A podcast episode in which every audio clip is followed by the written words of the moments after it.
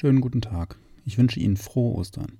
Heute hören wir Gemeindereferentin Dorothea Blum und im Anschluss das Lied Christ ist erstanden, Gottes Lob 318, gespielt von Daniel auf der Orgel in St. Peter. Liebe Zuhörer, liebe Zuhörerinnen, Sie haben den Podcast von St. Nikolaus geöffnet. Hören Sie nun einige Gedanken zum Osterfest. Ostern kann's einem leicht die Sprache verschlagen, so wie es einem leicht die Sprache verschlägt an der Todesgrenze. Wo wir nach Worten suchen, zwischen Nacht und Tag, zwischen Trauer und Hoffnung, zwischen Leben und Tod.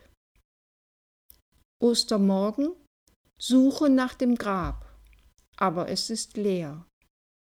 Ostermorgen Suche nach Worten, die das Schwere des Todes erfassen können. Aber unsere Worte bleiben leer.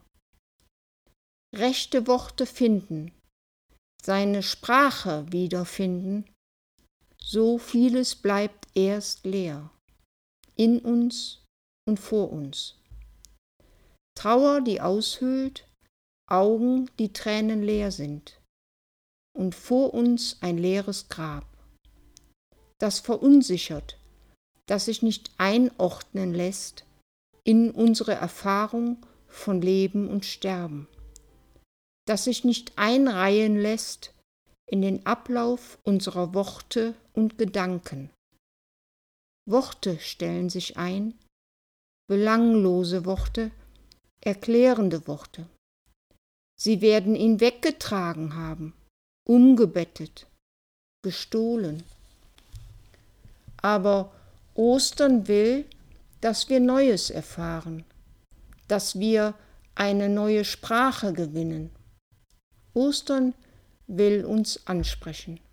Maria, mein Meister. Ostern ist Anrede, unmittelbar, unverfügbar und persönlich.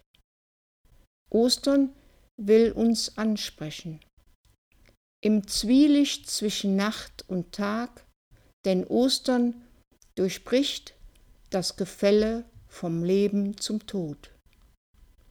Ostern will uns ansprechen, an der Grenze zwischen Tod und Leben.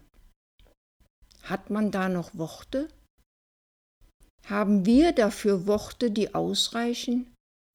Für das Einzigartige an der Grenze? Die dem Tod gesetzt ist, ein für allemal? Ostermorgen. Zeit zwischen Nacht und Tag, Zeit zwischen Leben und Tod, Zeit zwischen Tod und Leben. Altes ist vergangen, Neues ist geworden. An diesem Grab, an unseren Gräbern, in unserem Glauben, in unserer Hoffnung, in unseren Worten. Maria, mein Meister. Christus ist auferstanden. Er ist wahrhaftig auferstanden. Halleluja. So darf es sein an diesem Ostermorgen und für alle Zeit. Amen.